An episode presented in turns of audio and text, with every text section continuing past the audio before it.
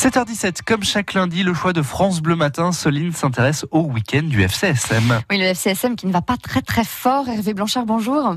Bonjour Soline. Alors, euh, Sochaux a encore perdu vendredi, cette fois à Auxerre, 2 buts 1.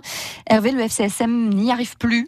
Oui, et ce n'est pas faute pourtant d'essayer avec notamment un nouveau système tactique inauguré vendredi contre Auxerre. Pour faire simple, c'est une défense renforcée dans l'axe pour tenter de mieux résister. Sauf que tout a volé en éclats très vite avec le premier but au Serrois à la neuvième minute de jeu seulement.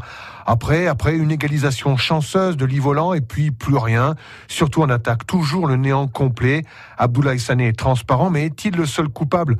Autour de lui, ce n'est guère plus brillant. L'absence de Kaabouni au milieu de terrain se fait cruellement sentir. Sochaux est devenu une équipe plus qu'ordinaire, friable surtout, sans idée offensivement, et même naïve, comme le regrette son entraîneur sur le deuxième but des Bourguignons.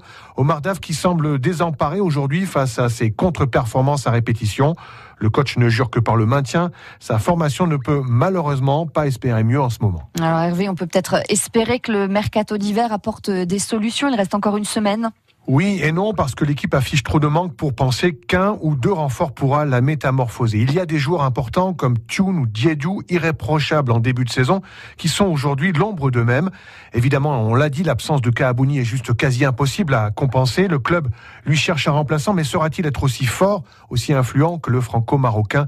Un sacré pari quand même. Sochaux est à la peine également physiquement. On sent certains joueurs moins fringants, manque de rythme.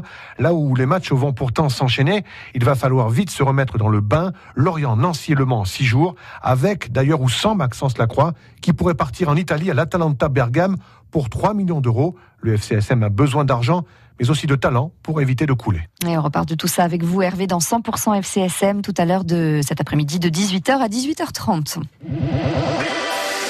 France Bleu Belfort Montbéliard. 7h19.